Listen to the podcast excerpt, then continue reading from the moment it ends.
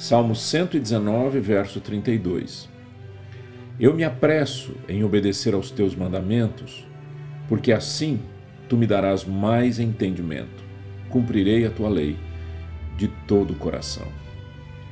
Há nesse verso uma via de mão dupla, ou um duplo entendimento.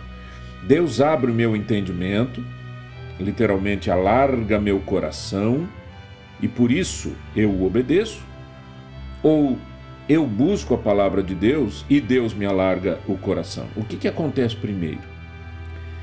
Temos que olhar para as Escrituras como um todo para compreendermos um pouco mais sobre esse tema. Na verdade, tudo começa com o Senhor, com a sua iniciativa de buscar a humanidade perdida. Ele amou o mundo e deu seu Filho unigênito para que não pereçamos, e os seres humanos nem sabiam que precisavam de ajuda. Tudo começa com Deus. Em Gênesis 1:1 diz: "No princípio criou Deus os céus e a terra". Vemos que Deus tomou a iniciativa da criação. Não foram os elementos que decidiram se unir, formar células, moléculas, substâncias, etc. Mas Deus quis fazer isso, por sua vontade própria e perfeita. Assim disse Jesus: Ninguém pode vir a mim se o Pai que me enviou não o trouxer e eu o ressuscitarei no último dia. João 6,44. Novamente, a verdade revelada de que alguém só se encontra com o Senhor quando trazido por Ele mesmo. De volta ao verso 32 do Salmo 119, podemos compreender que a ação de Deus em sua vida é que gera o desejo de correr para a Sua palavra. A voz de Deus continua ecoando mas muitos estão ensurdecidos por seus desejos egoístas.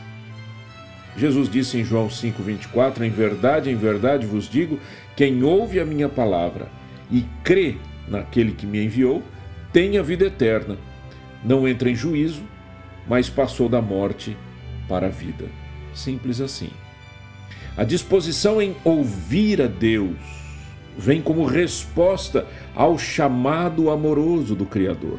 E uma vez que alguém ouve e crê no Senhor, em humilde reconhecimento da sua necessidade espiritual, o milagre acontece. Imediatamente é levado à fonte da voz revelada de Deus aos homens, a Bíblia. A fome de se buscar a palavra do Senhor vem do próprio Senhor.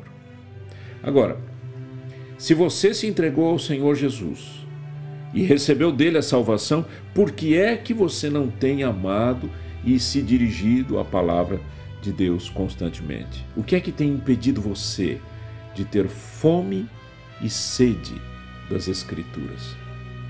Vale a pena fazer uma reflexão honesta sobre isso e rever o relacionamento espiritual que você declara ter.